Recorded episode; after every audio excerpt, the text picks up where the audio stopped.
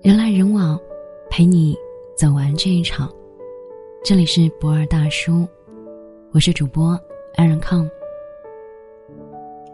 今天要和你分享的是，都挺好暴露的扎心真相：母亲决定家庭的温度，父亲决定家庭的高度。最近在追都挺好，网上对这部剧的讨论度也很高，因为这部剧实在太扎心了。在外人看来，苏家一家子子女事业有成，风光无限，可一撕开真相，偏心、溺爱、赡养父母等等事情，让这个家庭几近分崩离析。明玉的母亲重男轻女，父亲性格窝囊，一到母亲欺负明玉的时候。就躲在一旁不吭声儿。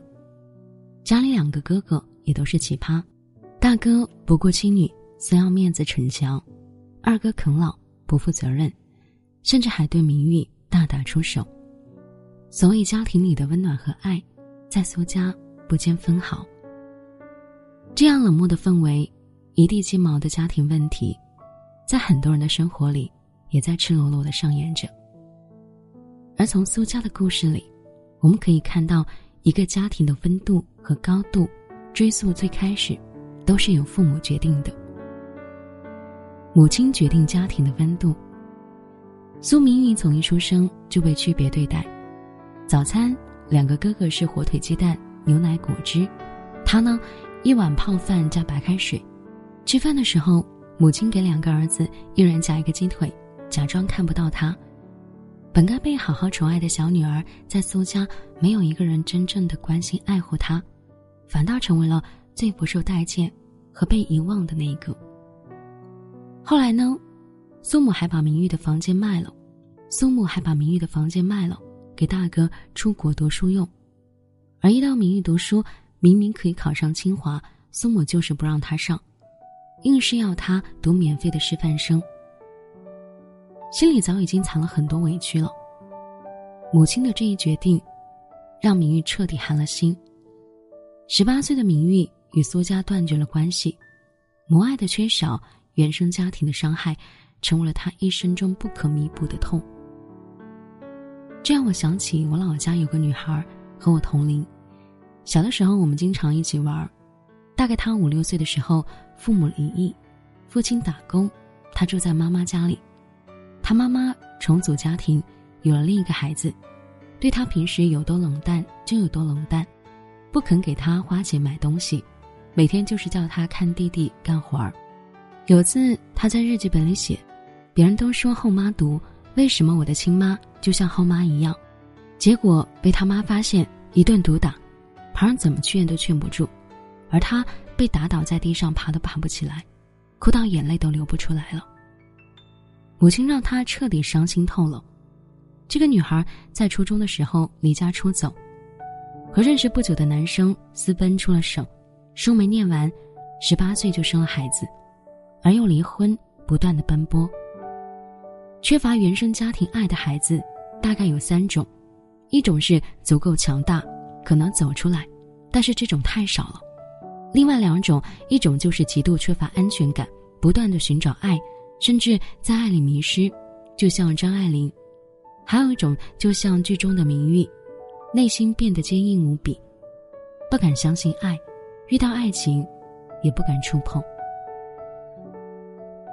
老舍说，人即使活到了七八十岁，有母亲在，多少还可以有点孩子气；失去了慈母，就像花插在瓶子里，虽然还有色有香。但失去了根，母亲是生我们的人，灵是最亲密的。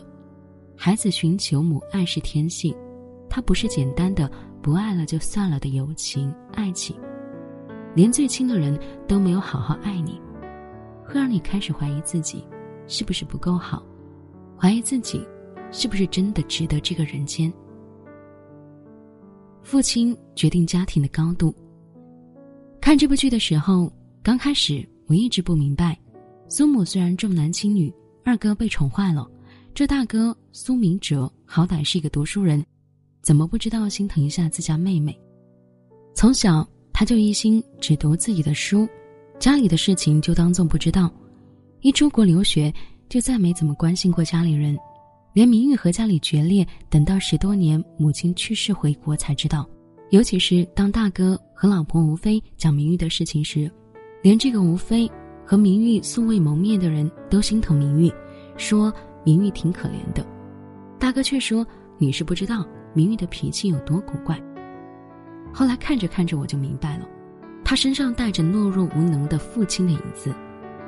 剧中有这样让我印象很深刻的画面：苏母给儿子夹鸡腿，大哥一个，二哥一个。苏父看着被忽略的女儿，拿起筷子，也夹起鸡腿，都放到了女儿的碗里了。看了看大家，又弱弱的放下了。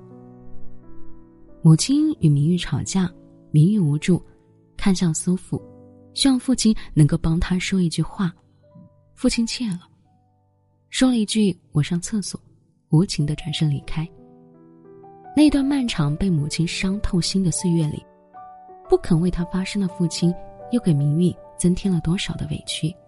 不仅仅是对明玉，对家里的一切，苏父都是不负责任的。二哥明成暴打明玉，把明玉打趴在地上，站都站不起来，直接送幺二零。明玉当夜就报警，把明成送进了警察局。兄妹闹成这样，一个进医院，一个进警局。苏家大嫂担心病情，熬粥给在病床上的明玉。二嫂急得大半夜从床上起来，到处找人。想救出在警局里的明成，而最该担起责任、主持大局的苏父在做什么呢？他不但不担心女儿伤得怎么样了，对儿子进警局的事情也没有太大情绪，一句“他两人就是从小打到大的”就给打发了。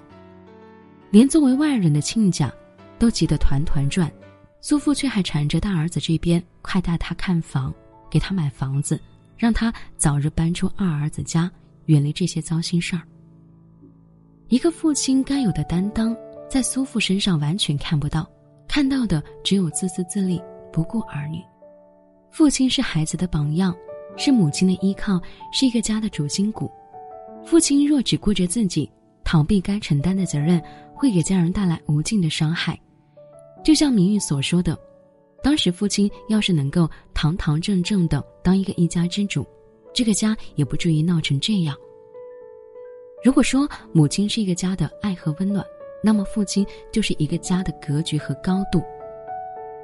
女人天性内心较为柔软，男人刚毅，适合负责大事的决断。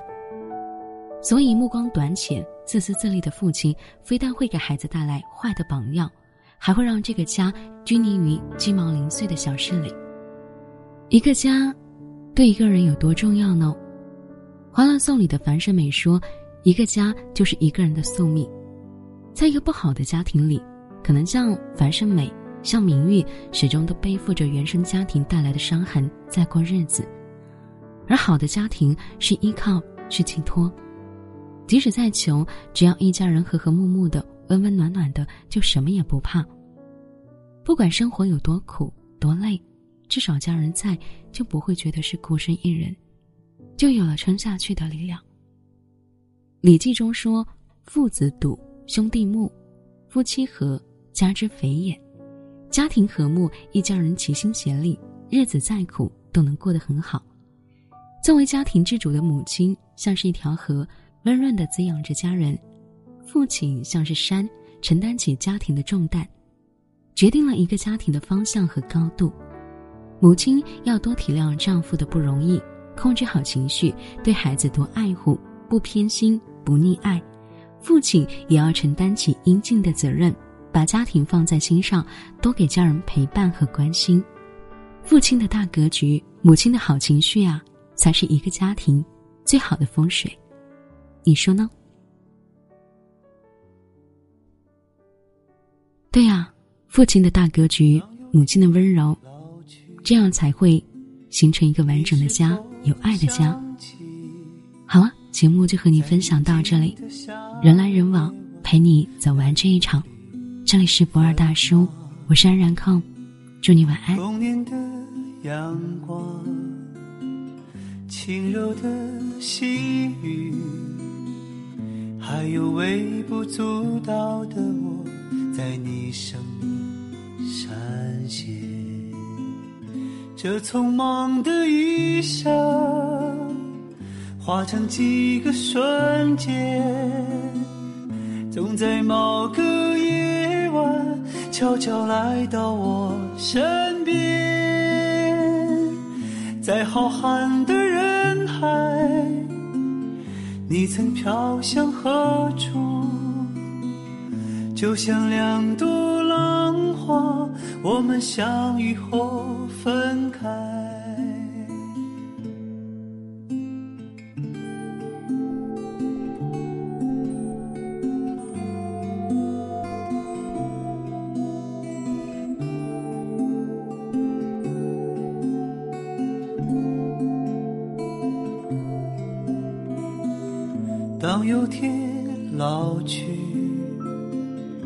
我会想起你，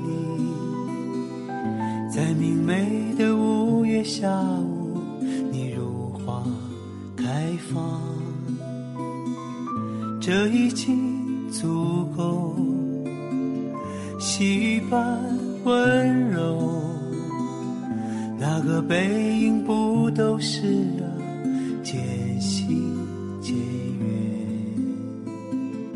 这匆忙的一生，化成几个瞬间，总在某个夜晚，悄悄来到我身边，在浩瀚的人海，你曾飘向何处？就像两朵浪花，我们相遇后分开。这短暂的一生，留下几个瞬间，就在这个夜晚，悄悄来到我身边，在熟悉的路上，依然涌动着